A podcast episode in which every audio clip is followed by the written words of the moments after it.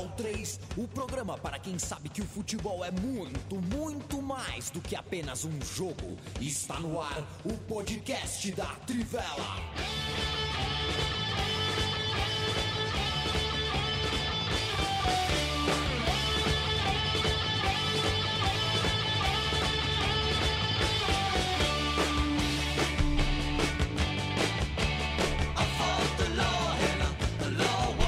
Podcast Trivela no ar, podcast Trivela chegando ao vivo na noite dessa quinta-feira. A gente está sempre ao vivo a partir das oito e também sempre em podcast. Assim que acabar o programa, às nove, nove e pouquinho, ele já cai no seu feed, no Spotify, central3.com.br, em trivela.com.br e assim seguimos.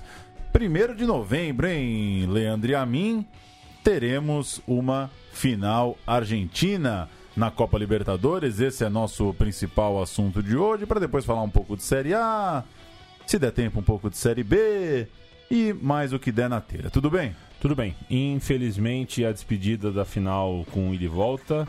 Infelizmente, uma final com é, provavelmente torcida única nas duas partidas.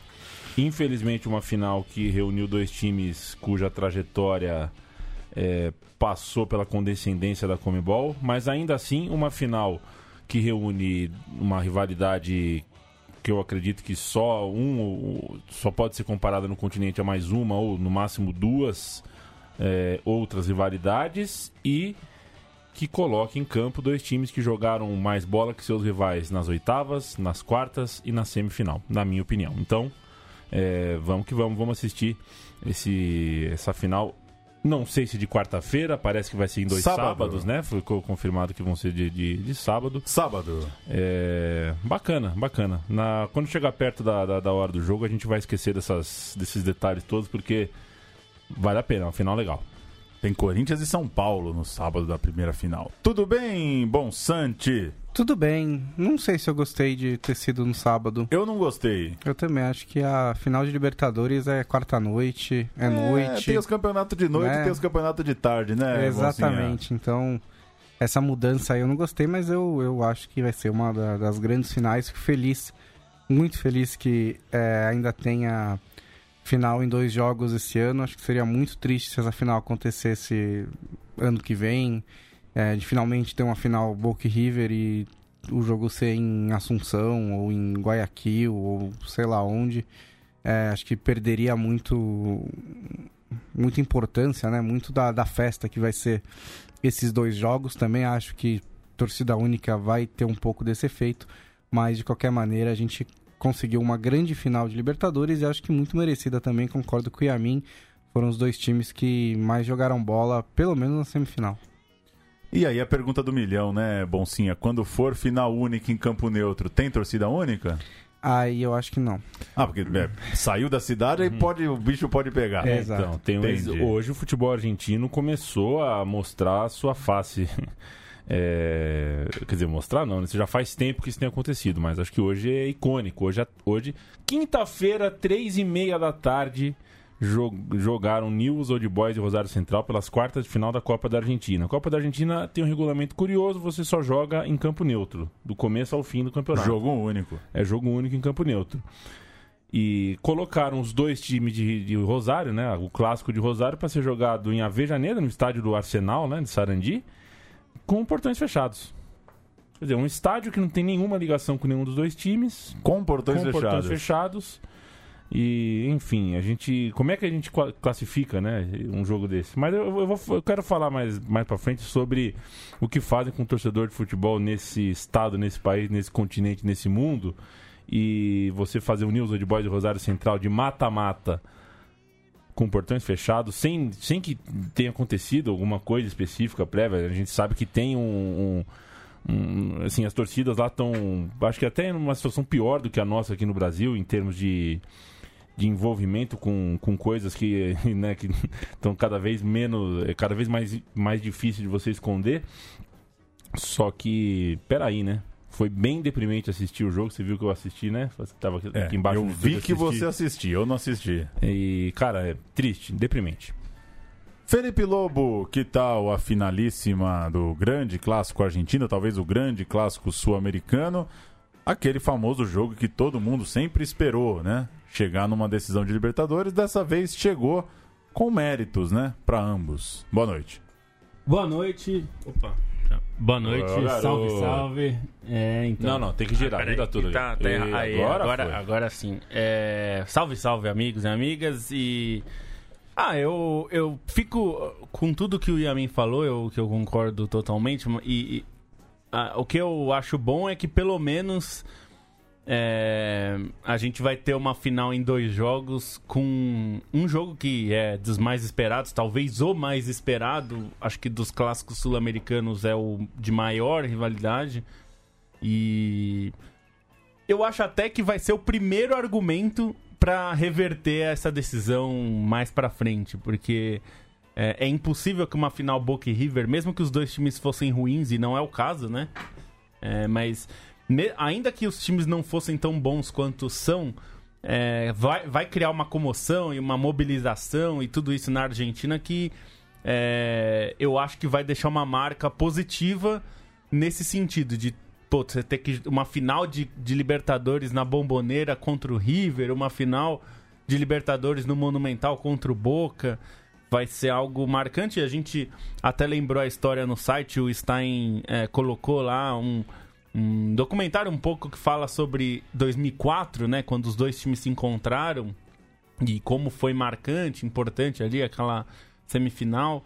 Então uma final vai ser mais ainda. Então nesse sentido, eu acho que é uma boa despedida, mas além de uma despedida, é um bom primeiro argumento para que isso daqui um ano, dois anos, enfim, quantos anos forem precisos, a gente retome isso, porque você imagina, né, Paulo, se fosse em 2019 Boca e River em Santiago, seria é, Piu-piu sem frajola. nossa, seria algo muito, muito, muito frustrante, né? Eu acho E, que é, como isso- torneio. E só tem uma estrada, né?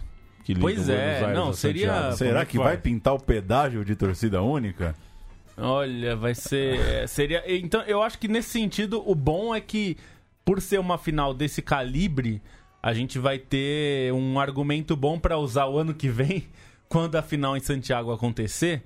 A gente falar, tá Porque- vendo? Olha como foi em 2018 e olha o que, que a gente tá tendo agora. Porque né? antes da final em Santiago, vão anunciar a final em Miami para 2020, né? Você tá, tá preparado para isso, né? É, não Eu já- tô. eu Eu, já tô eu- preparado. eu não tô preparado, não. Eu tô parado Acho pra que- xingar muito também. A- aproveitando a onda, aproveitando a onda do Brasil, se anunciarem a final em Miami, é preciso resistir. Não, Uhum. não, não dá pra ficar calado, né? Mandar um abraço para quem tá nos acompanhando, a Denise e Eduardo lá da Paraíba, Beijo. sempre com a gente, o Lucas Marri de Belo Horizonte, o Lucas Barbosa, Beijo. P da Vida, que a Libertadores vai ser no sábado, o Jorge Barros mandando um salve, o Jefferson Souza dizendo que choveu muito no Distrito Federal, mas a energia voltou para ele acompanhar ao vivo. O Kleber Moraes conseguindo acompanhar ao vivo hoje. O Hugo Américo mandando um abraço aí pra rapaziada. É, Felipe Lobo, o primeiro item aqui da sua pauta, que chega pontualmente às 7h16, toda quinta-feira, é, fala do Video Assistant Referee. Gostou do, do francês? Eita. Mas. Olha, Lobo, tô bem desapontado, viu? Com o uso do VAR. É, Qual A foi postura- sua, da sua decepção? A primeira decepção, assim, a postura dos jogadores não rolou. Tô falando meio já em, em clima de, de fim da temporada, já que a final da Copa do Brasil passou e os times brasileiros, né, já, já não estão na Libertadores. Mas assim, Mas você tinha, de fato, expectativa de que os jogadores iam entrar na linha? Não, não, não iam tinha, mas assim, eu, eu queria, queria falar mais em termos de balanço, para não ficar Certo. pegando lances em específico, mas os jogadores, pro, pro tamanho da mudança que isso representa no futebol, eu acho que tinha que ser mais rigoroso com a reclamação dos jogadores, não rolou. Sim. Transparência não rolou Não. é, real motivação é, de, do, do tal da, da hierarquia de juiz de campo para juiz que está lá na sala, para mim ela não aconteceu em todos esses lances polêmicos das últimas semanas.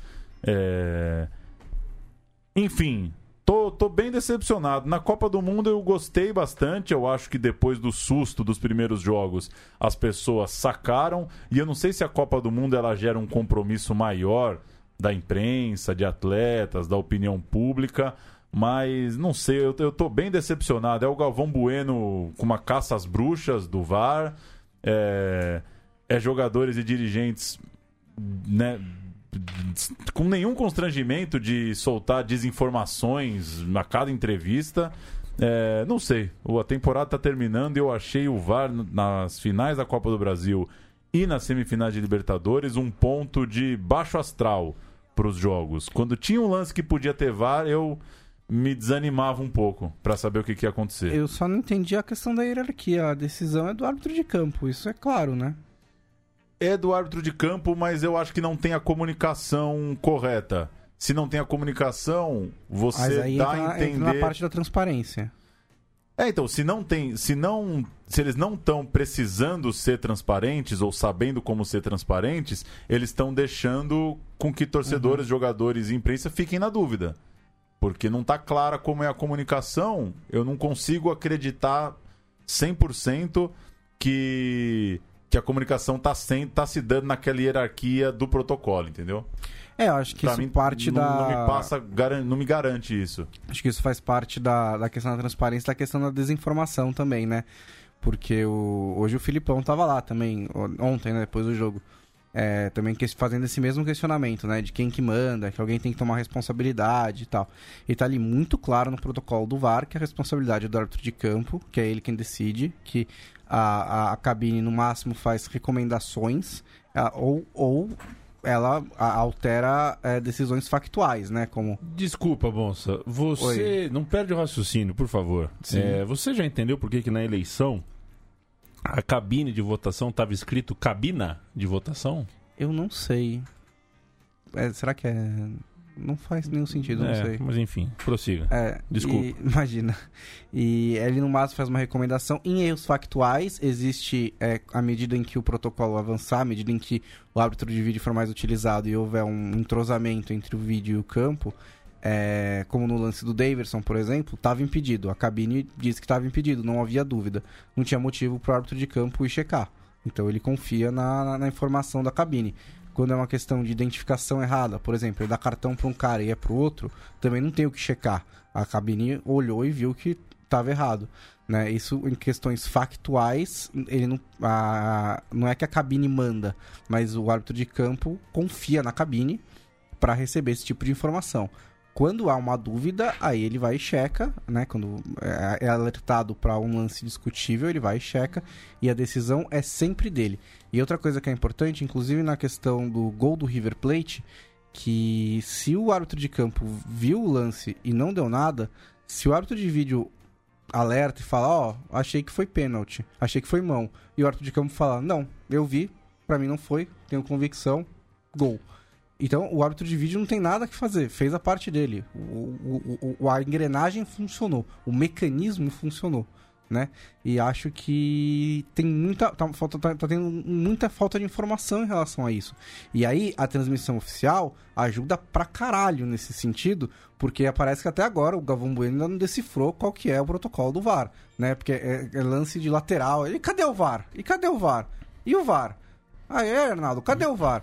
E, e assim, é, é, é tem, tem lances específicos. Tá e o Davidson, ali, você né? acha que ele pediu o VAR, moça? Pelo menos ou ele, ele fez um, ou ele fez um segue meu dedo.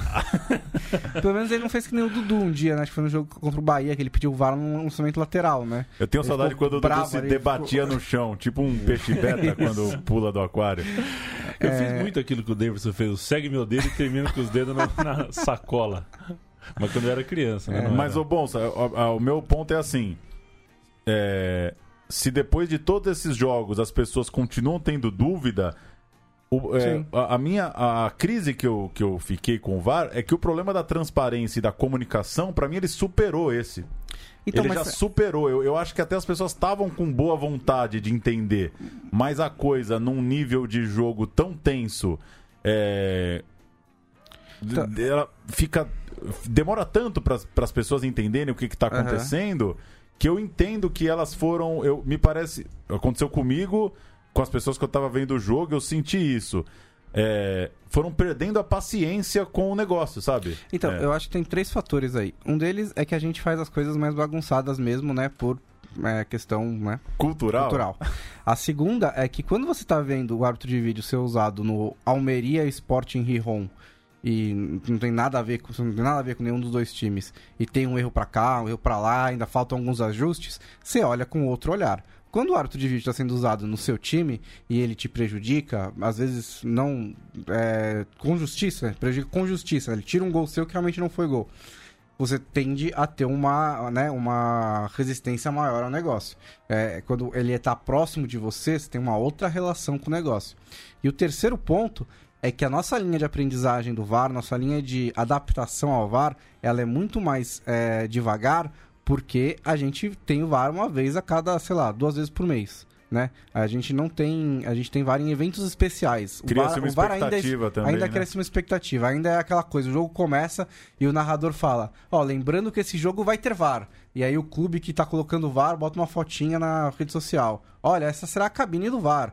Então ainda é um negócio especial. É, em- em- no- nos campeonatos em que ela foi implementado, assim, a primeira semana, imagino que tenha sido todo esse problema. Mas na quinta semana já tinha tido 50 jogos com VAR, já tava, né, já tava se acostumando um pouco mais com o negócio. Na Copa do Mundo foi justamente assim. Os primeiros jogos a gente tava meio que patinando no negócio. Chegou no final da terceira rodada, já tava todo mundo a- adaptado ao negócio. Só que como no Brasil a CBF não quis pagar a conta e os clubes não quiseram também pagar a conta, a gente não teve o VAR no Campeonato Eu Brasileiro. espero que esse programa Então, não chegue tem- em Marrocos. É, então a gente tem, assim, de vez em quando tem o VAR, vira um evento especial, e a nossa curva de aprendizagem em relação ao VAR vai demorar um pouco mais por causa disso.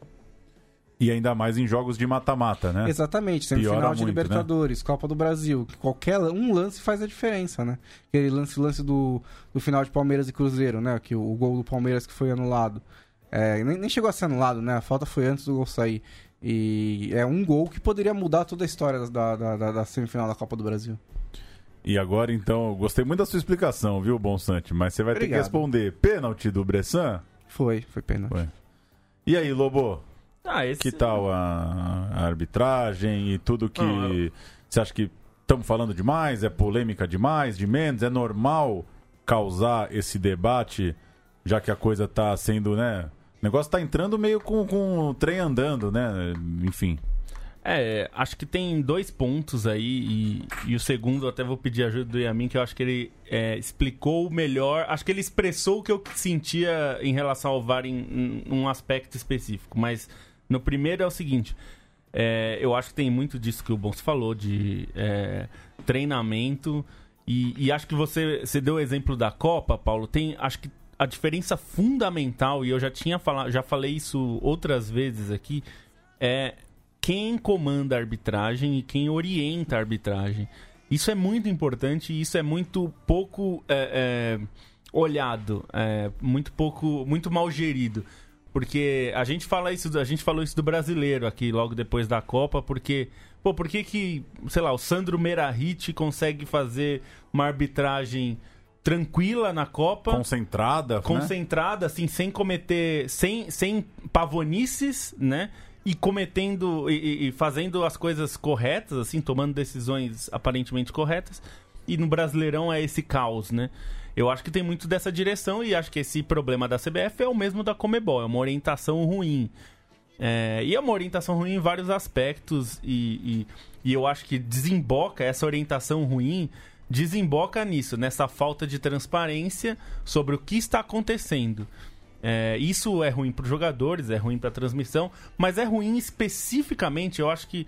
é, até acho que eles, os árbitros acertaram quase todos os lances dessas duas, desses dois jogos aí. É, tanto de terça quanto de quarta, eu acho que. é, eu acho que o gol, por exemplo, do River. é, eu fiquei na dúvida até agora se tocou na mão e como bateu ali. Eu, eu não tenho essa É, o convicção. gol do River é muito. Então eu acho que é um gol que tem que ser dado. Eu, eu assistindo vários replays, não, não fiquei convicto que é, foi totalmente com a mão, enfim. É, acho que é, a, a Comebol diz que o lance foi revisado, né? Então É, não sei dizer se foi, mas eu, na- se eu fosse árbitro de vídeo, eu não teria chamado, porque eu achei muito confuso. O lance do Bressan, é, eu acho que é um lance bom pro VAR, assim, pra exemplificar pra que, que serve o VAR, é aquilo, é um lance que no ao vivo você não percebe, mas que olhando o vídeo de fato, é, acho que foi. E eu acho que o ponto principal é a transparência e a comunicação. E nesse aspecto a gente chega no segundo ponto que eu acho que é, o Yamin pode explicar melhor, porque eu acho que ele falou bem, que é o jogo, o futebol, não é um esporte só de TV. Ele é também de TV, mas ele é principalmente de quem está vivendo a experiência.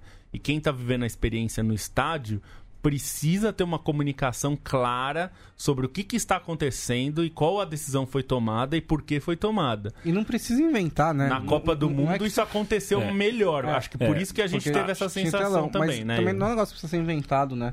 Na NFL é perfeito isso. O árbitro vai lá, tem um microfonezinho e ele explica o que aconteceu no lance. Sim, embora é, é, eu concordo, é, faço só a observação que tanto a NFL quanto a Copa do Mundo são disputadas num universo de 20 estádios, 20, 30 estádios de primeiro mundo na NFL e 12 estádios da Copa do Mundo, todos eles totalmente equipados e com telão. E a ideia, eu acredito, seja de que o VAR seja implantado também nos jogos Sim.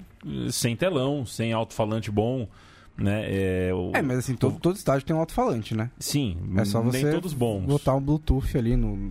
É, tem o Urico Tudo bem, Bursa, assim, da acho que, acho, que, acho que a qualidade do som é importante, mas acho que o mais importante é você conseguir passar a mensagem, né? Sim. Você não Então, sabe é. se toca um Radiohead no intervalo do, do jogo da Portuguesa É, Santista. só faço a observação porque. É, uma boa, é, boa é, observação, é, mas e, acho que, e- que- e porque tá, tá de alguma forma relacionado, porque é, o caráter democrático do futebol, que vai servir tanto para o jogo da seleção da Alemanha, né, Thomas Miller, quanto para a seleção de San Marino, que manda a carta para Thomas Miller falando: o futebol não é de vocês, o futebol também é nosso. E o futebol também é do torcedor. Aliás, principalmente do torcedor. Aliás, faço parênteses, né, Paulo Júnior? Palmeiras e Boca Juniors vão entrar em campo com uma festa de pirotecnia é, robusta que não foi mediada pelo torcedor. Foi apropriada por quem, por quem organiza. Não sei se foi o clube, não sei se foi a Comebol, foram os dois em conjuntos, mas toda fumaça, fogo de artifício, a pirotecnia, a explosão, nada disso passou pela mão da torcida. Aliás, a torcida seria proibida de fazer isso. É proibida de fazer isso. N- não pode entrar com qualquer um daqueles É artefatos. um pouco contraditório, né? É, é contraditório, é, mostra que é, é, um reconhecimento de que aquela estética faz parte do jogo, mas não quer que o ator, que o agente, que o autor daquela, daquela festa tenha qualquer tipo de participação nisso. A final da Copa do Brasil, já falei aqui três semanas atrás, acho. Foi mais ou menos parecido, quer dizer, de- desligam as luzes que iluminam a arquibancada, fica uma festa só no gramado. A torcida coadjuvante. E na- na- na questão do VAR, eu acho que ela ficou no fim da fila mesmo. Não que eu tenha a, a- a- a solução para isso. Eu não sei se um alto-falante vai resolver, se aparecer no telão vai resolver. Sobretudo se você estiver olhando sob o ponto de vista do, do grito de gol que eu dei e tive que desdar e que, não, e que foi em vão. Isso é, é um prejuízo que o futebol não vai ter como solucionar. Isso é, vai é um acontecer. prejuízo. Acho que esse pra mim é o pior, É. pior ônus do VAR é esse, né? É, e- Inclusive porque eu, eu já senti várias vezes na, na- Eu não sei o que acontece, na, na- principalmente na Itália e na Alemanha. Parece que todo gol tem alguma revisão. E aí parece que os torcedores já estão acostumados, isso é ruim que isso aconteça, sim. a sair o gol e aí eles esperam, sabe? Ficam na dúvida, apreensão. E aí, vai anular ou não vai anular? É, e, É, O, o gol agora acontece em duas etapas, né? É. A bola entrar na rede e você olhar pro árbitro e ver. Era o Ele que- não vai checar, né? E era o que se fazia, sempre se fez em estádio, naquele gol que é mais ou menos um cruzamento. Você olha pro Você bandeira. olha pro bandeira. É, só que agora o Pedrinho faz um gol numa final de Copa do Brasil É, no meio lance... da rua. Exato. Aquilo ali o torcedor tem certeza que não É. aconteceu nada. Não tem, não tem impedimento, não tem nada. Foi um Quantos não chute. ficaram pensando na história? Entrou por fora? É, e eu o que tô pode ter louco? acontecido? Exato. Porque é isso, o torcedor no estádio não foi informado de que houve É, uma falta Esse é o mais É. importante. do Jadson É, isso- no Dedé. Isso é, e isso é algo que eu Que acho não que houve. dá pra você ajustar, assim. É simples, não é tão difícil. não é eu acho simples, também. mas, mas eu acho que é- há uma certa discussão que você tem que ter entre. Precisa dar essa falta? Pois é, eu acho que a discussão é, essa daí. Essa é uma discussão. assim, Precisa dar essa falta? Porque assim, é, tem, tem muito lance também que eu já vi na Europa, que dos caras sai o gol, aí eles anulam, aí lá no começo da jogada, no primeiro passe, teve 17 passos pro gol. No passo número 3 tinha um cara um pouquinho impedido. Aliás, Aí isso eles anulam o aconteceu no começo, né? Ao- É. Agora, por exemplo, no campeonato italiano, que eu acho que é um que. É um dos que melhor tem usado Sim. o VAR. Isso não acontece mais. Esse lance do Pedrinho na final da Copa do Brasil é um lance que nos primeiras rodadas da, da, da Série A do ano passado acontecia muito. Então saiu o gol, aí alguém Ia lá caçar do, uma falta. Alguém lá do VAR falava, pô, mas lá no meio-campo, É. o cara É. do Milan fez a falta no cara do Cagliari. Aí uma- ele, pô, Então, aí essa tal. pra mim é a diferença. Isso evoluiu, assim, passou 10 rodadas, esse tipo de lance parou de acontecer. Porque, mas aí é o que eu digo de novo, Paulo. Por que, que para de acontecer esse tipo de lance? Porque quando acontece, a comissão de arbitragem tem que chamar os árbitros e falar: gente, isso aqui não pode. Esse tipo de o- coisa não é pra marcar. Então, não ia dizer que no fim das contas a gente vai chegar à conclusão que o VAR também é, é uma conclusão óbvia, mas enfim, que o, o VAR também é feito por pessoas. Ah, sim. E sim. aí pode ter o cara do VAR que chama o juiz porque o Dedé tá rolando no chão. E aí, uma vez que você vai rever o lance, você vai ver por que, que o cara tá rolando no chão, você vai achar o contato que ele tá rolando no chão, você vai ver todas as câmeras que mostram esse contato. Dá pra... Você consegue fazer o. o- Você fica sensibilizado pela primeira imagem que é o Dedé Você rolando consegue ir voltando até achar por que, que ele começou a rolar e medir se o contato valeu aquilo tudo. É, Como concordo. você pode ver a pancada que sai no ângulo e falar, meu, É, o- não tá É, aconteceu eu, acho, nada. eu acho que eles estão levando pouco. Ah, fala. Não, só, só, é, assim, o ponto é, é, é uma mudança na regra do futebol muito importante. Então a gente vai ter que discutir até a exaustão. Sim, não, sim. não dá para ter preguiça nem meia medida sobre isso. Vamos discutir com disposição isso, porque mudou, mudou o futebol É. e vai mudar o futebol daqui para frente bastante. Então vamos discutir. É, é, o espetáculo do, do, do, do jogo, desde que, eh, já falei isso aqui também, né? Copa de 74, televisão a cores, chega um time de, de, de camisa laranja e um esquema tático revolucionário. Aquilo marca. O futebol vai eh, ciclo a ciclo eh, virando uma, um- uma ferramenta imagética ali na, na estética televisiva muito forte. E a gente tem um. A, a- gente chegou numa situação, na Europa já é um- uma epidemia de estádios silenciosos, de pouca conexão, pouca química entre arquibancada e campo. Não, não é por causa da televisão, é por causa de uma, uma É, de porção. uma outra né, coisa, Uma né? porção de, de fatores, mas. Assim como a transparência não tem, não, não, não tem meia medida, ou, trans- ou, ou você é transparente ou, ou não é, né? A, a- a- a transparência, no caso do, do futebol, do VAR, ela passa por você mostrar o que o juiz viu, explicar o que o juiz viu, e isso quem está em casa consegue. Quem está na arquibancada precisa de mais informação. E isso não é só um, um ajuste, eu acho isso uma coisa que é, pode ser simples de ser arrumada, mas para mim me passa uma mensagem muito chata, uma mensagem de que se discutiu e se discutiu de maneira competente todo um protocolo, um protocolo que foi colocado em prática aos poucos e eu acredito que colocado de forma é, legal, não, não tem objeção, não tem uma proposta melhor, mas é, tenho a impressão que não sentou ninguém em nenhuma reunião que, podia, que pudesse falar, levantar o dedo e falar, ó, eu frequento arquibancada, frequento arquibancada há 25 anos da minha vida, tudo isso que vocês estão falando, não, não- o cara que está ali, não- vocês estão esquecendo dele. E quando o cara quando falta essa pessoa na reunião, eu entendo muito mais do que só uma, uma ausência. Eu entendo que falta interesse em pensar com, os- com a cabeça e olhar com os olhos de quem está na arquibancada. Se for pensar quem são as pessoas que tomam essas decisões, né? Que é a galera da International Board, os velhinhos lá que eles Talvez falam, ele não venha nem na TV futebol é, é bem, mais, né? bem Nem, sei- possível, né? nem é mais, E- nem, são mais, nem são mais tão velhinhos. Mas acho que. Ficaram mais não, novos. Não, é porque Tão renovou. ficando- Eles né? rejuvenesceram. Não, é que renovou, né? Agora tem muita gente. Mas eles vão nova ser, vão ser sempre os velhinhos da International É, Board, mas né? é- não, é, é Você só que imagina assim, uns anciões ali, acho, tipo... que, acho que tem dois aspectos. No, no aspecto técnico do VAR, que é, eu acho que os, os árbitros, e aí de novo, isso é orientação, eles não estão se atendo ao que o protocolo diz textualmente, que é, é, orientar sobre falhas graves. Falhas É, graves. erros claros, né? Erros claros. Então, assim, quando tem uma falta que é discutível, o, eh, no meu ponto de vista, pelo texto, eu interpreto que o, o, o árbitro que está assistindo não precisa intervir. É uma falta discutível. Então, se é discutível, é melhor que o cara que está Sim, lá dentro dúvida. do campo intervenha. É, e o e o outro é, acho que o outro aspecto é justamente que eu acho até que eles podem ter pensado no torcedor, mas pensaram nesse universo Copa do Mundo. Então, quer dizer, não pensaram no universo mundial, global. Não pensaram como o futebol que a gente está acostumado. como eu vou me comunicar com esse cara? Assim É. como um dia eu criei o cartão amarelo e o cartão vermelho pro cara da arquibancada saber o que tá acontecendo. Exato. Então, e acho que eles pensaram só no universo Copa do Mundo, que tem o telão, e acho que até funcionou bem, porque quem tava lá falou que tinha, aparecia, né, revisão pelo VAR, e depois falava gol anulado, impedimento e tal, e mostrava o lance. E mostrava, exa- mostrava é- exatamente o Exatamente que o a, a, a imagem mostrada. Isso pra mim, assim, por isso que eu acho que na Copa funcionou melhor. Porque quem tava na arquibancada da Copa é, sabia, vídeo, é, lance em revisão, beleza. Então eu sei que é por isso que parou o jogo. É isso, Segundo aspecto, mostrava o lance.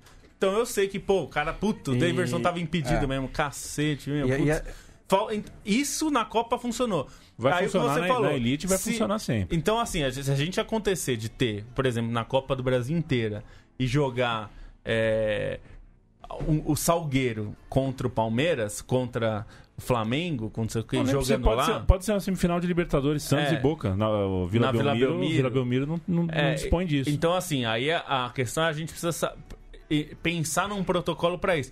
Eu acho que num, num primeiro momento eu testaria isso que o Bonsa falou sobre o áudio, porque eu acho que a gente já ouve tanta. Tem música, tem.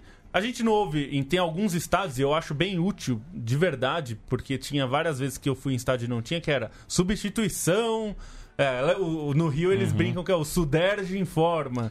Sai Marquinhos, Ele- entra o- o- Paulinho. O alto-falante do estádio já informa de cartão amarelo, já informa de substituição, informa gol de outros, de outros jogos. Enche o saco pra você Não ir na merda do show, pois é. que acaba o primeiro Em tempo, entra a Shakira estourando já no em telão. certos estádios É, então, mas acho que também, mesmo no- acho que não tem no- motivo pra ele É. informar qual Mesmo que no estádio da. Sim. na rua Javari, que não tem nem iluminação, quanto mais telão, se dá, eles, mas eles põem um rock no intervalo, né? É, Mas então, o- vamos botar não um dá pra locutor. você falar assim, tem- é, é. vídeo em revisão. A gol anulado por impedimento do jogador. E tem outra coisa, sem querer parecer um, um defensor do escola sem partido, mas não tem nenhum motivo porque você não seria gravar. difícil É. ser sócio de Mas de- não de tem defender. nenhum motivo pra você não gravar o que os árbitros estão falando. Pois é, quem são esses público, caras, né? Né? O que, que Assim, eles são de tão importante que eles não podem abrir a comunicação, né? Exato, Então, não tem nenhum motivo que é pra abrir essa né? A Então, questão mas é liberar, divulgar, divulgar né? pra galera. Bota ali no site da Comembol depois do jogo, sobe um, um arquivo de MP4 aí, você baixa. E vai ouvindo o podcast. Mas nem que fosse, Isso, ó. mas nem, podcast. nem- O podcast pinta do no VAR ia ser legal. Hein? no feed Mas, lá, ó, é, nem que comunicação, árbitros, Palmeiras e Boca Ó, Juniors. nem que fosse como a Fórmula 1, que ainda que é, seja Põe de- filtrado. Põe depois pro, pro Burt comentar, né? É, põe, um, põe depois, assim. Então, por exemplo, teve traduzir, né? Eu acho que, mesmo que não vá pro site ou qualquer coisa assim, mas Não tipo, caia no teve, o, teve o VAR. O lance do Daverson, por exemplo. Teve o, o impedimento ontem, que foi um lance que mudou bastante o jogo e tal. É, eu acho que esse lance tem que ter. Mas tinha que estar impresso a linha do Tem que ter. impedimento na E saída talvez- do estádio. Não, você vai assim, embora, você vai recebe um embora panfleto com o aqui, ó. panfleto Tem a uma linha. questão técnica da Libertadores que é diferente da Champions League, por exemplo, para pegar o equivalente, que é a UEFA é a geradora da imagem. De, da, ela é geradora da transmissão, na verdade, né? Ela vende a transmissão. A, a TV está lá com a equipe e tal, mas não é ela que gera a imagem. É, por que, que eu tô falando isso? Porque a Fórmula 1 também faz isso e quem E a Comebol não tem isso. e a Comebol não é a tem Fox isso. Sports, né? Quem é, é, hoje em dia ainda é, a partir do ano que vem já vai ser diferente. Aí eu, eu imagino que vai Central ser cada um 3. por si. a gente para- vai levar A Central câmera 3 está à disposição E de aí- fazer o podcast da Comebol. E aí vai ser o seguinte, é, eu, eu digo isso porque num lance desse, logo depois, poderia aparecer, assim como na Fórmula 1, o áudio do, do árbitro falando. Já filtrado, os caras já ouviram.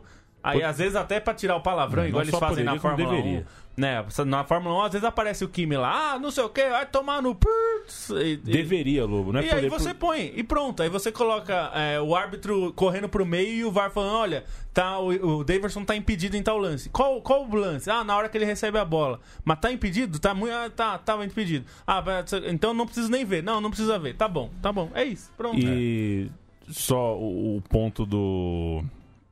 A gente citou aqui a, o impedimento, né? Como o impedimento, às vezes tem gol que acontecia no passado, que o cara estava impedido do outro lado do campo, né? Na outra esfera, o passivo, é, lembra do, o, do, o impedimento o disquete passivo, da revista Placar?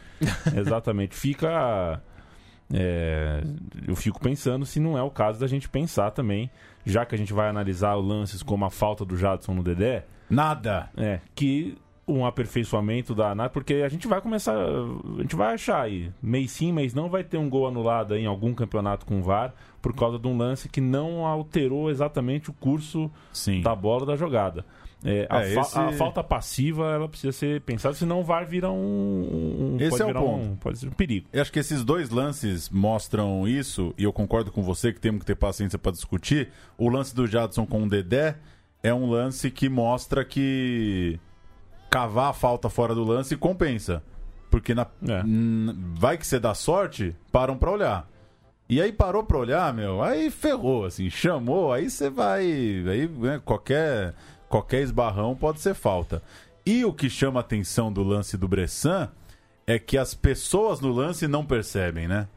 Então tem uma é. mudança, é. não é pouca coisa, tem uma mudança. É, é, filosófica Por aí, isso né? que eu acho que nesse é como, caso é... É como é... você tá jogando truco, acaba o jogo, você ganha, aí todo mundo levanta da mesa e fala, não, o Leandro escondeu carta.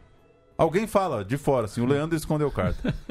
é assim, mudou Sim. completamente. O atacante não vê, é, o lance é muito rápido. Então, é, mas é, essa, é, essa é a utilização melhor do VAR, né? Então, mas é porque o que, é, o que, é que a regra ela continua sendo interpretação certo, mas faz o exercício. O que aconteceria se o árbitro de vídeo não tivesse, inter... não tivesse aparecido ali para dar o pênalti do Bressan? A gente, essa bola ia. Ia aparecer no ia dois minutos depois na, na Dois TV. minutos depois, a televisão ia recuperar a imagem e ia falar: olha, foi pênalti do Bressan. Então, mas aqui é a regra é interpretação. Tem chute que pega na mão e o pessoal ah, pode não ali, achar aquele pênalti. Ali não é interpretação, né? Aquele ali tá muito claro que é pênalti. É, ali eu, só encontrei duas pessoas até agora que. Uma, e uma delas, inclusive, falou que foi pênalti, mas não daria. É, o que então me foi pênalti. O né? que me chama a atenção é isso. Com o lance correndo, os 23 caras no campo não vem o pênalti. Então tem uma mudança Sim, de conceito o... geral do tem, jogo. Assim. Mas a questão do VAR é justamente isso, para pegar os lances que o olho humano não consegue pegar né? O, que, que o olho. Porque é, o, o, olho humano no jogo tá sobrecarregado, ele tá olhando muitas coisas. E, e algumas, alguns lances, alguns toques, algumas faltas é impossível mesmo que ele pegue. Como esse do Bressan. Mas você acha tão se, absurdo se não achar pênalti do Bressan se não, Eu, não achar que é uma. Ele bloqueou a bola, né? O cara é. foi um chute, ele tava com o braço abertão ele bloqueou a bola. Acho que foi, acho que, que é meio, é, foi um pouco de manual ali o pênalti. É, eu não sei se na velocidade do lance você tem a certeza que o cara bloqueou a bola ou se ele tá correndo para ir com o corpo e travar o chute e o braço tá indo junto. Acho que o efeito final é que ele bloqueia a bola, né? E, e como ele tá com o braço aberto, ele abre a dimensão do corpo, né?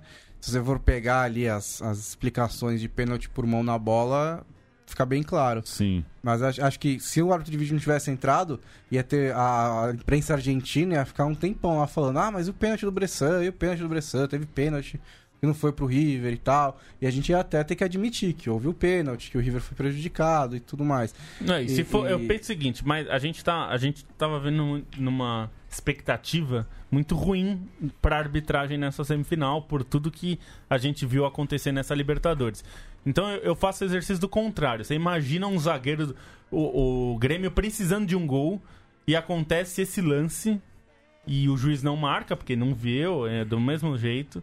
É, a, a, sensação que daria, é, mesmo que não, não tivesse sido uma operação para classificar o River, a sensação que daria seria essa.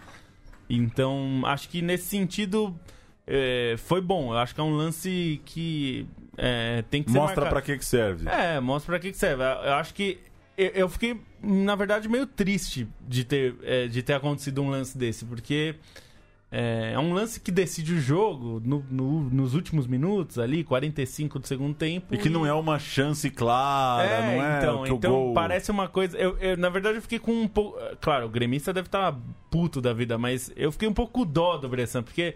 É, é, claro que ele não quis pôr a mão na bola. Muito sutil, quis. né? E, isso é uma bobagem. A gente inventou essa história de ter, é, querer, né? Intenção né? de mão na bola Porque não existe. Faz tempo já é. que não, não é.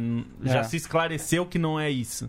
Inclusive Mas- o gol do River, você consegue, pela regra, dizer que não foi toque de mão. né? É, pois é. Que a bola tem- bate antes em outro lugar do corpo, depois. É, né? então, acho que é o, é, pelo, o lance do River é, é discutível. Eu acho que é por isso que, como, como a gente falou já aqui, é, como é um lance discutível, o primeiro gol do River, eu não. Eu acho que o árbitro de vídeo não tem que chamar. É, ali né? seria caçar assunto demais. É. Os caras estão em disputa é da aquele- bola, os digo- corpos estão grudados quase. Pelo protocolo, teria que ser um erro claro. É. E acho que o, o do Bressan é um erro claro, assim, que me parece que ele, ele é um bloqueio muito, muito forte ali na bola tal, né? É, ele impediu o que poderia até eventualmente ser um gol. Eu não sei de onde, o que, que aconteceria com aquele chute. Pode, pode ser que ia pra fora também, mas não- aí não importa, né? É a Sim. mesma coisa do pênalti na linha de fundo.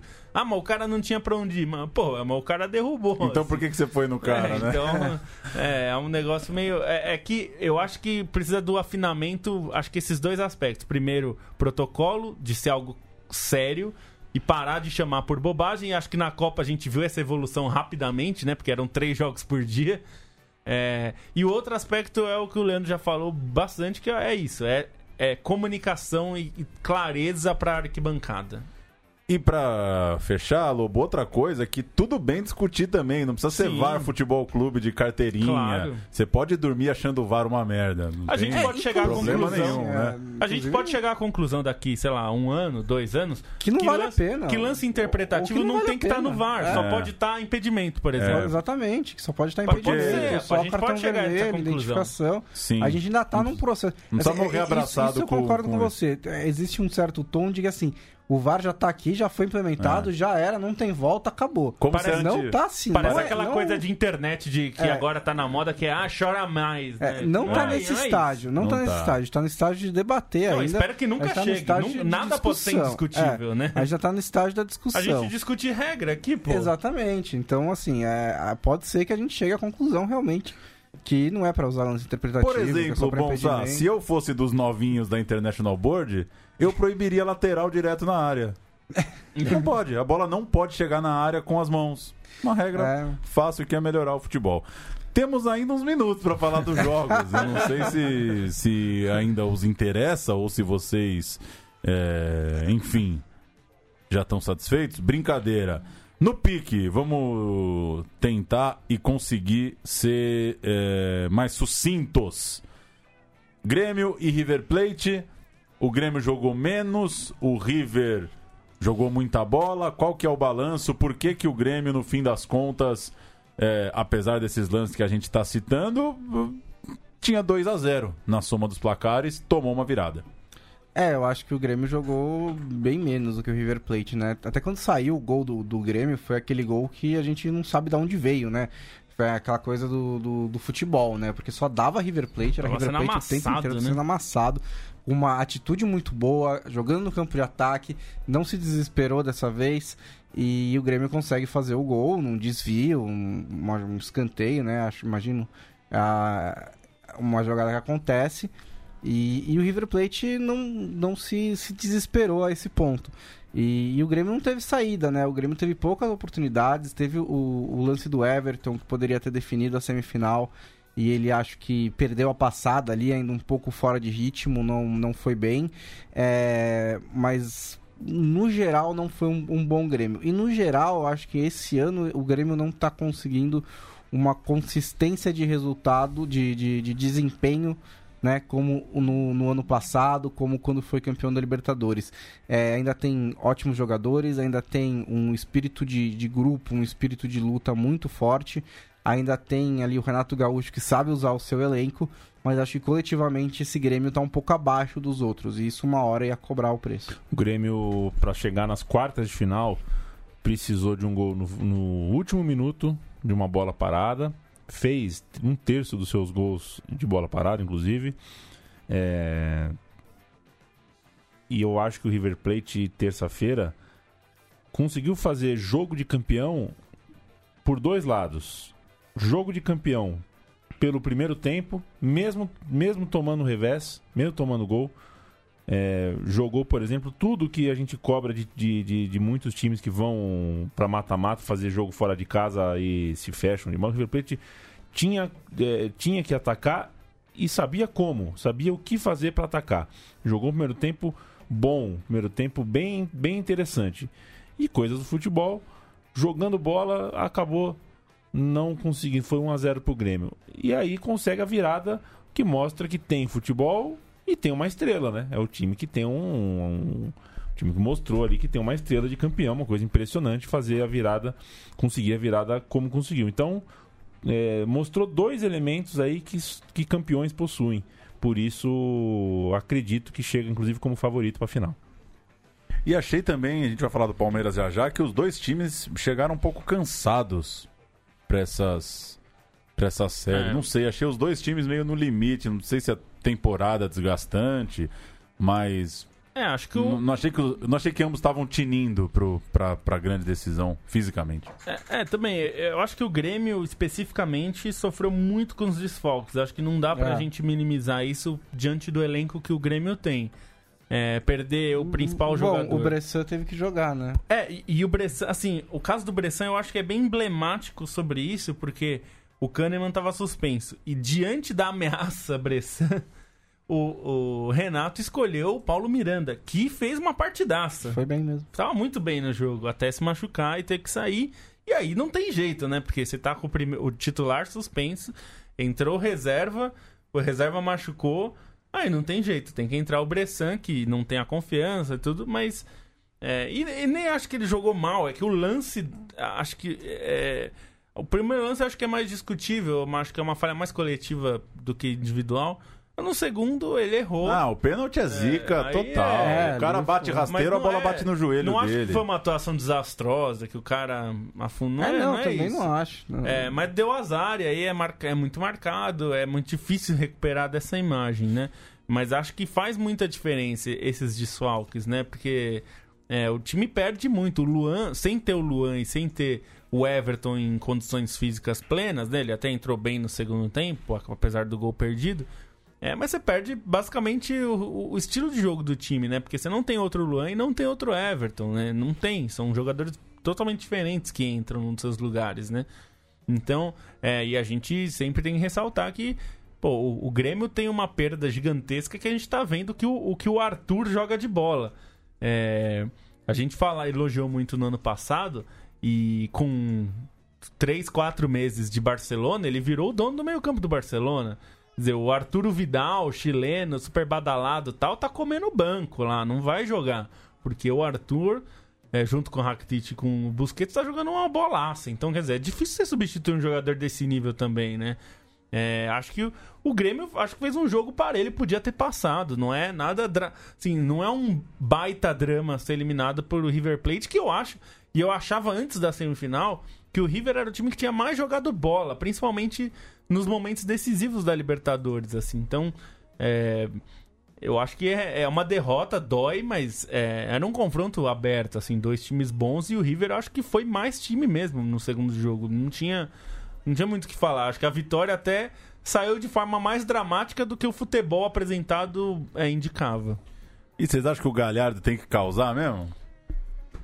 É, são dois aspectos Cara, aí, né? Eu, eu acho que é, o, eu... o, fato dele ter sido sincero ali, falar, ah, eu, eu acho um absurdo mudar o. Tem, é, reverter o resultado por causa disso. Isso eu acho. Não, isso, e também isso, o cara de Deus, receber né? a punição um dia antes, como a gente falava é, no não, caso do Santos. Só, é, e não só o fato de ter sido no dia antes, que é muito discutível, mas a causa, né? É. O que, causou a suspensão tanto do Galhardo... É, é outro absurdo, Quanto, né? quanto é, do Esqueloto no, no, no, Boca. O time atrasou para voltar é. a campo. Isso eu acho absurdo, porque é, assim, assim, isso é uma punição que você dá administrativamente. Então, Meu, e pelo o time atrasou, Deus, tá falando... você paga lá, dá uma multa e o time paga. Exato. E a gente ah, tá não falando... é uma punição ao não, técnico. o que, tá que o técnico tem a ver com isso? A gente tá falando da Comembol, né? É o, o, a organizadora de, de torneios de futebol mais bagunçada do planeta Terra. É, eu acho que... Os caras não conseguem fazer, não conseguem saber se um jogador tá suspenso ou não. Os caras não tem um sistema ali pra você ver que o cara que tomou o cartão amarelo cinco anos atrás tá suspenso. E aí eles vêm suspender o, o, o treinador porque atrasou. Pelo amor de Deus, né? E, e aí, aí, lógico, o Galhardo desafiou também, acho que não deveria ter feito. Acho que é o caso de suspender ele pela, da, da final, por exemplo. No mínimo, né? Pelo menos, né? Mas aí reverter o resultado aí é uma, um delírio, né? Um puro delírio. Não vai acontecer isso. De maneira alguma. Imagina se. Imagina se a Comembol vai abrir mão da final Boca, Boca Juniors e River Plate porque o Galhardo tava curradinho lá na tribuna. Não, eu acho que só. Isso não vai acontecer de maneira a, alguma. A questão do Nem Galhardo, é, ele evidentemente estava errado, mas eu acho que tem uma questão que é o departamento, o River Plate, porque é, é- isso eu vi é, muita gente falando, eu duvido que ele tenha tomado essa decisão da cabeça dele. Alguém falou pra ele, bicho, não tem nada previsto no regulamento. Pra... Se você descumprir isso, os caras vão, não vão, vão ficar chiando, mas não pode fazer nada, não tem nada previsto. Ou então falaram, camarada, você jogou sete jogos com jogador irregular. Não, Não aconteceu nada. É, vale tudo. Não vai ser isso que vai te É, tirar. lógico. É, Loucura. O Marcos Santeri está com a gente lá de Salt Lake City. O nosso amigo Aron está dizendo aqui da cera dos goleiros brasileiros. Falamos disso bastante também no Zé no Rádio, Eu né? falo sempre. Que ele disse que não viu os goleiros argentinos fazendo tanta cera como ele vê os brasileiros quando estão a favor do placar. É, é, o Brasileirão tem muito isso, né? O Brasileirão tá Insuportável. tendo Opa. um excesso de milonga. Às vezes aos Dos 17 goleiros. minutos do primeiro tempo ali, tá 1x0 já, já o cara dá aquela espreguiçada antes de bater o, Pois é. o tiro de meta. Boca e Palmeiras, Palmeiras e Boca, Bonsante. Pois é. Falei com o Leandro Yamin, né? Quem imaginaria lá naquele Palmeiras e Boca da primeira fase que num encontro de mata-mata chegaria a estar 3 a 0 pro Boca, faltando um tempo. É, Não acho que o Boca jogou tão mais assim. Não jogou, não me parece que fez uma série para ser 4 a 2 Mas impressionante, né? O Palmeiras começou a tomar uns gols que não vinha tomando, né? E É. aí é difícil correr atrás em Libertadores, né? E, e é principalmente difícil correr atrás pela maneira como o Palmeiras joga, né? O Palmeiras joga um futebol que é, prevê risco zero, né? Prevê erro zero. O Palmeiras não pode permitir que o ataque adversário tenha muitas oportunidades, ainda mais se, se tiver o Benedetto, que é um grande atacante no outro lado.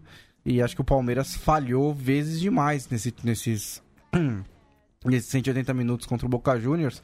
E aí, obviamente, não ia conseguir mudar, não ia conseguir reverter. Porque o Palmeiras não consegue fazer o jogo que é necessário para você correr atrás do resultado. É sempre o mesmo jogo, é sempre a mesma forçação de bola. É a bola no Davidson, é a bola no Dudu pela direita e, e ver o que acontece. É um chute do Bruno Henrique de fora da área. O Palmeiras, ele é de fato pobre ofensivamente. É que isso funciona a partir do momento em que você é tão sólido na defesa que um ou dois gols resolvem a parada. E talvez um ou dois gols o Palmeiras conseguiu fazer. É que levou quatro, né? Aí realmente não tem muito o que fazer. E, e sim, em falhas, né? O, o gol do Benedetto, no primeiro gol do, do- da bomboneira, ele aparece livre na primeira trave para cabecear.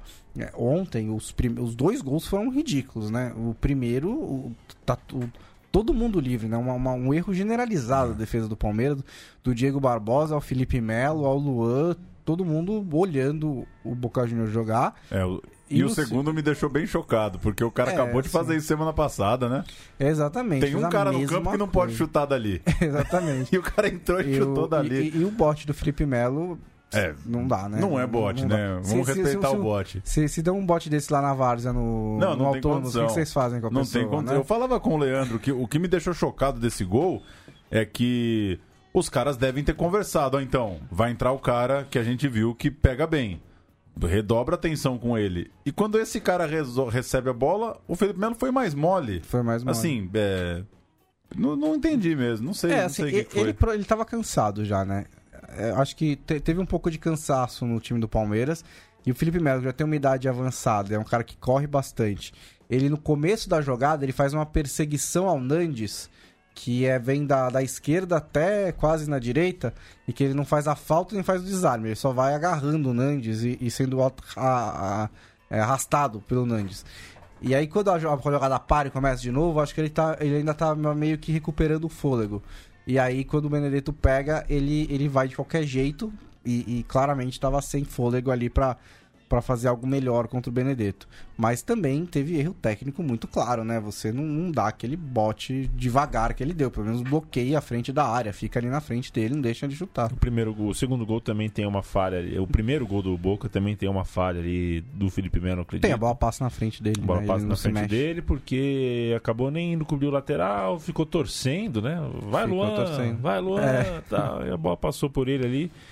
É, é, então acho que não, não, foi- não uma pichotada incrível, mas ele foi responsável, participou negativamente de três dos quatro gols que o Boca Juniors fez. Porque o primeiro também saiu numa É. falta doida que ele fez. Isso, Né? embora não tenha jogado mal Não, eu acho a que. partida lá na Argentina. E acho que nem aqui no, no, no- no- em São Paulo também, acho que ele era o que mais, o que, o que mais deu os passes diferentes, assim, né? Uhum. Ele invertia o jogo, ele conseguia achar o cara na, na ponta, ele, ele, ele, ele com a bola no pé jogou bem, ele conseguiu fazer o Palmeiras jogar um pouco mais, que o Lucas Lima não conseguiu, que o Moisés quando entrou não conseguiu, né? Esses jogadores do Palmeiras que deviam ter o passe mais apurado para criar oportunidades, eles não conseguiram fazer.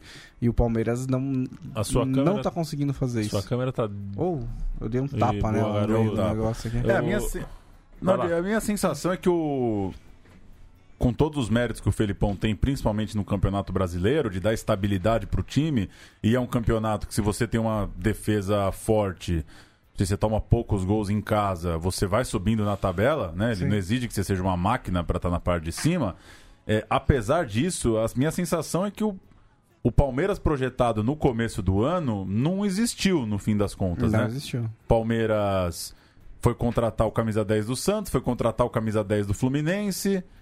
Lucas Lima não conseguiu nem se firmar como titular de fato. O Scarpa teve os problemas que teve. O Guerra não consegue dar sequência por condições físicas. É, o Moisés também tem problema físico nessa. Acho que no último mês ele teve.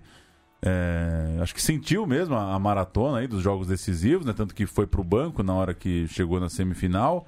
Então. Os atacantes são toscos. Ah, o centroavante, a posição do centroavante é negligenciada, tá, E, tá- é, não é do nível do e, investimento, você né? tem- e, e, inclusive a posição dos pontas também, né? Você tem dois. Perdeu o Keno, não tem mais dois. jogador de velocidade. É, são só os dois, é o Dudu e o William. Quem que você coloca É. no lugar? Você bota o Johan, o Johan de vez em quando, que é outra característica completamente diferente. E outro mas, nível, né? E outro nível, mas só tem os dois. É. E aí eu não E sei. aí você acaba tendo um futebol uni- unidimensional mesmo, né? O Palmeiras só joga de uma maneira. E- E, acho que ficou claro o teto dessa maneira Sim. nesses jogos de semifinais, porque quando as coisas dão errado ali no começo, você uma, des- uma desconcentração, você toma um gol, o que acontece?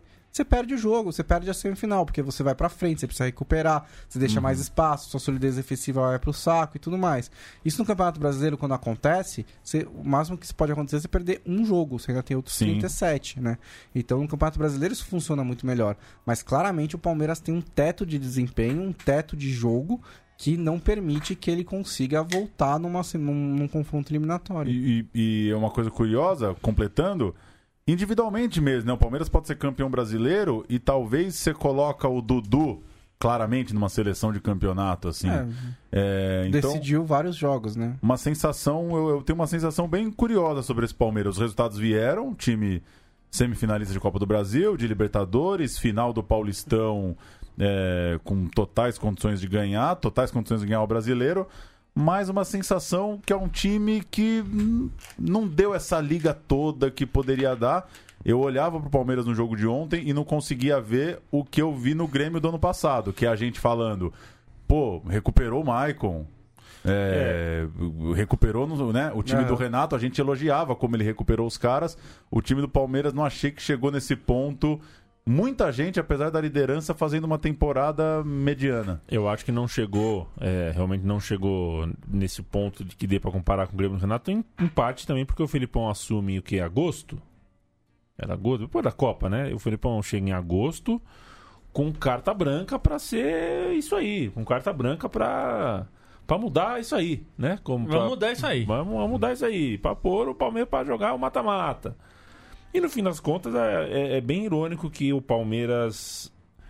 é, o melhor Palmeiras é o Palmeiras invicto do Campeonato Brasileiro. E eu, por curiosidade, porque qual é o time né, que jogou o Campeonato Qual é o Brasileiro? time do pôster, É se for campeão pôster, brasileiro? né? Fiz um levantamento do time da arrancada, né? O time a partir do Palmeiras 0, América Mineiro 0, quando o Felipão estreia no Palmeiras.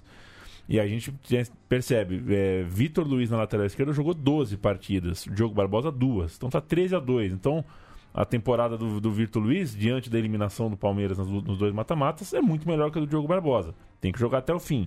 Mike e Marcos Rocha dividiram posição. Luan e Gomes jogaram 12 e 10 vezes, respectivamente. Conta 4 do Antônio Carlos e 4 do Dracena. É a dupla de zaga que deu certo no Campeonato Brasileiro. Meio de campo, eu achei. Fiquei surpreso de ver dois volantes, Felipe Melo e Thiago Santos, jogando 10 jogos cada um. Ok, o Bruno Henrique jogou 7 e entrou no decorrer em 5. Era muito poupado o Bruno Henrique. Exato. E o Moisés, 6 partidas. E entrou em 6 também. Então todo mundo está entre 10 e 12 participações.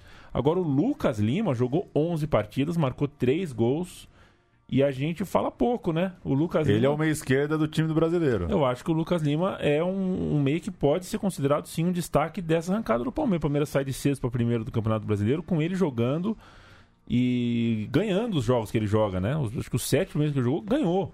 E isso não é pouco. E quem jogou 11 partidas também é o Johan, que a gente fala que, que tecnicamente realmente hum, tá longe de ser um, um, um primor, mas tá ali, tá compondo, né? O Guerra tem um jogo, o Scarpa tem um jogo, o Johan tem 11 é, em um time que não perde. 11 sem perder.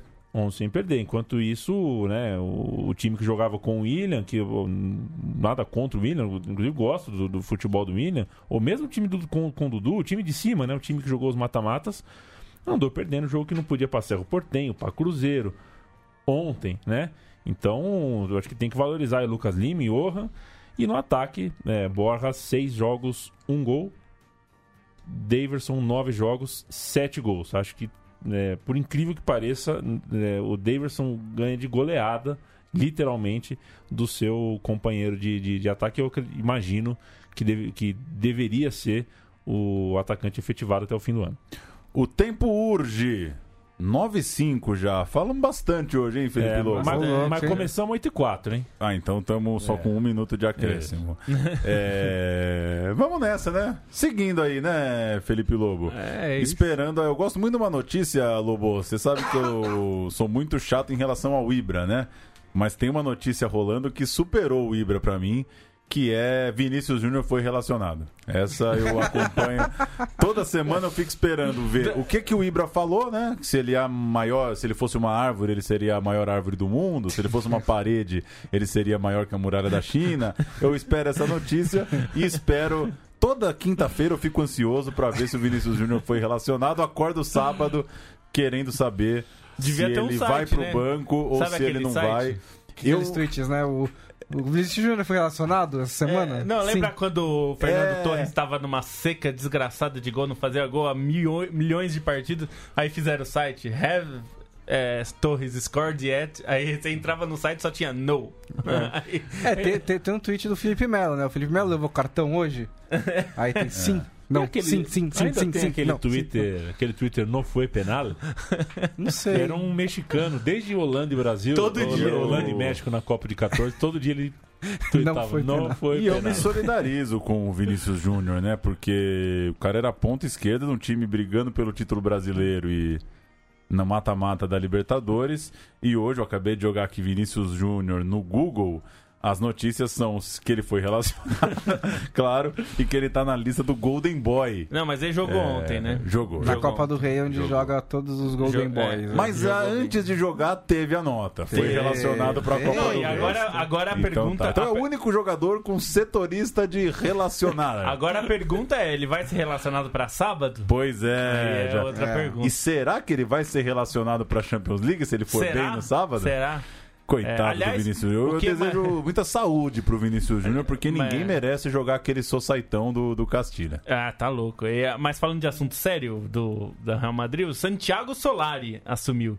Santiago Solari, quem lembra, é aquele eterno reserva do Real Madrid, né? É. É reserva de todo mundo. de- É aquele reserva tipo Bosco, sabe? Um cara confortável com a reserva. Era o Solari, Pô, e bom tá- jogador. E tá de reserva de, de técnico agora. É, né? bom, não, é engraçado que a Inter é, sonhava com o Solari, anos sonhando com o Solari. Aí, até um dia que contratou o Solari. Aí ele virou o reserva de luxo da Inter. Porque ele- a posição dele era essa, reserva de luxo. É. Boa sorte, Mas saúde é, pro é provável Júnior. que venha outro técnico aí pro Real Madrid, né? É, Ah, porque na- que sabe que na Espanha só pode ficar duas semanas com técnico interino? Pois é, É tem- proibido ter mais tempo. Só que Olha, aí você pode efetivar o regra cara isso daí, e mandar embora, né? Efetiva o cara na É. terceira semana e manda embora. Acho que é uma, uma boa regra Acho essa que daí. dá hein? também. E o Lopeteg, eu não vou, vou manter o Foi a respeito pior- a pior decisão pra todo de mundo, todos né? os tempos. né? Ah, Todo que mundo se ferrou nessa. Seleção, o Real Madrid. merecido. Merecido. É, valeu, Leandro Amin. Valeu até semana. Valeu, até semana. Valeu, Lobo. Valeu. Até semana Valeu. Bonsante. Bom Valeu, dia de finados, hein? Bom, obrigado. A gente volta na semana que vem pra Dia falar da final da. Libertadores que vai ser no Ele sábado. tá morrendo de ansiedade pra chegar Só aqui. pra se fuder o nosso programa, né? Que a gente ia fazer um podcast pós-Libertadores, vai ser antes agora. Pois Pois é. é, difícil assim. Os caras estão complicando. A gente volta na quinta-feira que vem, ao vivo, às 8 da noite. Segue sempre em podcast, procure no Spotify. Para de ouvir música, o mundo ouve muita música, viu? Nunca ouviu-se tanto, né? Parece óbvio, mas é uma loucura pensar que faz pouco tempo que você chega no lugar e tá tocando uma música. Então vai ouvir um pouco de podcast. A gente volta semana que vem. Tchau.